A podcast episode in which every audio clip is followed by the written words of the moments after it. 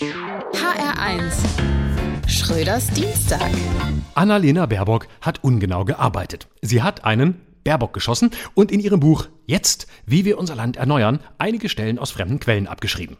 Das Buch einer Kanzlerkandidatin kann nie ein Sachbuch sein.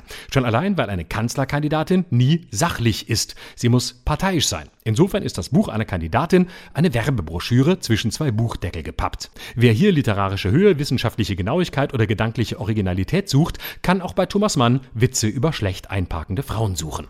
Die Partei, die den Klimawandel besiegen will, scheitert, sobald es um sie herum ein paar Grad wärmer wird. Wie soll es eine zukünftige Kanzlerin Baerbock jemals mit Xi Jinping in China, Erdogan in der Türkei und Putin in Russland aufnehmen, wenn sie schon ein Stefan Weber aus Salzburg ins Stolpern bringt? Zugleich fällt Baerbock ihr, sagen wir, barrierefreies Selbstbewusstsein vor die Füße. Die Grünen haben sich für sie statt für Habeck entschieden, weil sie bei gleicher Qualifikation eine Frau bevorzugen.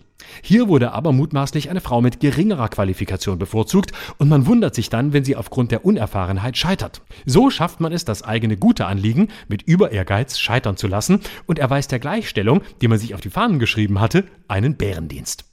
Vielleicht wird es aber auch Zeit, dass sich Baerbock zusammentut mit Helene Hegemann, Franziska Giffey und Annette Schawan und endlich dem Stern ein großes Interview geben. Frauen bekennen, wir haben abgeschrieben.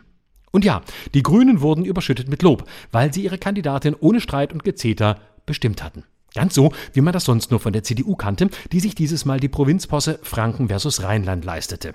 Dass die Grünen diesen Weg weiter beschreiten und ihre Spitzenkandidatin die Schlamperei ihres Konkurrenten Laschet übernimmt, zeigt doch nur, dass die Grünen wirklich regieren wollen. Hier eine schlampige Zitierweise, dort verlorene Klausuren, die eher nach Gutdünken benotet wurden, ohne Erwähnung im Lebenslauf. Hier zu spät gemeldete Nebeneinkünfte, dort ein Buch, dessen Erlös zwar gespendet, die Spendenquittung aber privat versteuert wurde. Ich finde, die Zeit ist endgültig reif für Schwarz-Grün. Schröders Dienstag. Auch als Podcast auf hr1.de. HR1. Genau meins.